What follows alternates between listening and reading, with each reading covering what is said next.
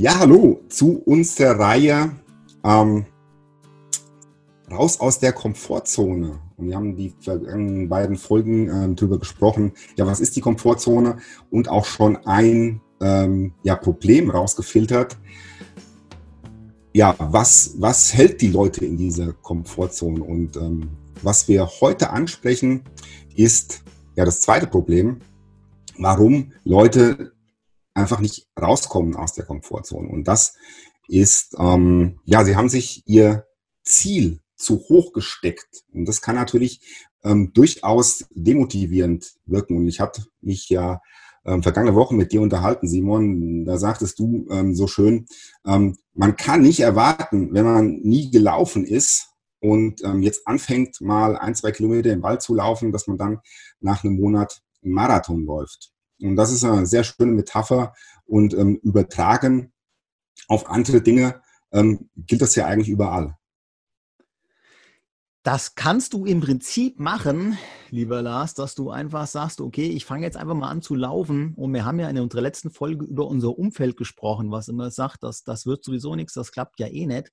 Und wenn du jetzt natürlich anfängst zu laufen, bist schon vier Wochen gelaufen und meldest dich zu einem Marathon an, dann kann es sein, dass du auch äh, nicht in deiner Wunschzeit äh, zwischen vier und fünf Stunden äh, im Ziel ankommst. Und dann wird ja. natürlich auch dein Umfeld recht haben und dir noch reinkrätschen, weil du hast dann dein Ziel natürlich halt auch nicht erreicht, weil dein Ziel war ja auch viel zu hoch gesteckt. Ja. Und ich denke mal, das sind Probleme, die wir natürlich ähm, auch immer wieder mal haben.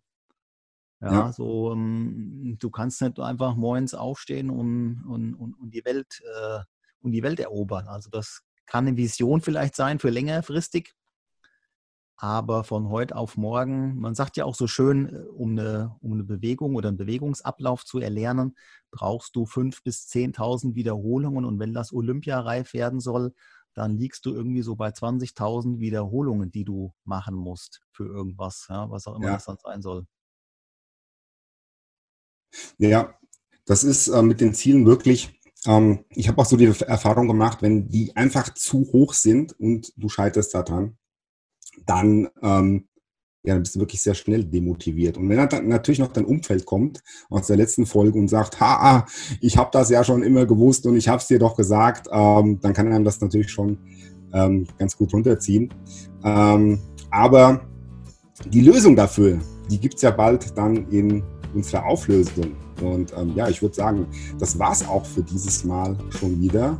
Ähm, ich danke dir ganz herzlich für diese Folge, lieber Simon.